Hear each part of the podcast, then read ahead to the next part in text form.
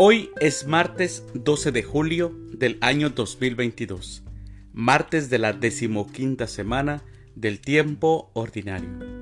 El día de hoy, en nuestra Santa Iglesia Católica, celebramos a los santos Luis y Celia Martín, esposos, a Ignacio Clemente Delgado, obispo mártir, a Juan Gualberto, a Juan Jones y a Juan Wall. También celebramos a José Fernández de Ventosa y a Teodoro. Las lecturas para la liturgia de la palabra de la Santa Misa del día de hoy son, primer lectura, Si ustedes no creen en mí, irán a la ruina. Del libro del profeta Isaías capítulo 7, versículos del 1 al 9. El Salmo responsorial del Salmo 47. Dios es nuestro defensor. Aclamación antes del Evangelio. Aleluya, aleluya. Hagámosle caso al Señor que nos dice, no endurezcan su corazón. Aleluya. El Evangelio es de San Mateo. Del Santo Evangelio, según San Mateo, capítulo 11, versículos del 20 al 24. En aquel tiempo, Jesús se puso a reprender a las ciudades que habían visto sus numerosos milagros por no haberse arrepentido. Les decía, ay de ti, Corosaín, ay de ti, Betsaida, porque si en Tiro y en Sidón se hubieran realizado los milagros que se han hecho en ustedes, hace tiempo que hubieran hecho penitencia, cubiertas de sayal y de ceniza. Pero yo les aseguro que el día del juicio será menos riguroso para Tiro y Sidón que para ustedes.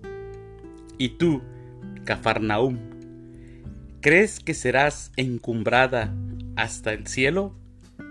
No, serás precipitada en el abismo, porque si en Sodoma se hubieran realizado los milagros que en ti se han hecho, quizá estaría en pie hasta el día de hoy. Pero yo te digo que será menos riguroso el día del juicio para Sodoma que para ti.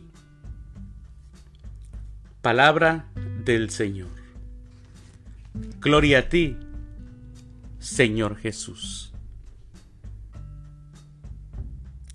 Mis queridos hermanos, hoy escuchamos a Jesús un poco fastidiado quizá de la situación o por lo que miraba, porque no le creían, no le creyeron. La revelación de Jesús sobre Dios y el reino chocó directamente con las formas convencionales de vida. Ni las palabras, ni los milagros bastaron para que el pueblo se convirtiera. El reclamo narrado en el Evangelio de hoy pone de manifiesto la incredulidad de ciertos pueblos. Ellos fueron testigos de la obra de Dios en Jesús. Y sí, mis hermanos, como pasa actualmente, y no le creyeron. Jesús buscaba un camino integral, no era un movimiento, un movimiento religioso, sino total, de corazón. La presencia de Dios no podía quedarse en el templo. A Dios, a Dios mis hermanos, se le lleva en toda la vida, en todo lo que uno es. Pensar en Dios es noble. Vivir con Dios es divino. Jesús exigía y sigue exigiendo un modo de vida diferente que no todos están dispuestos a asumir.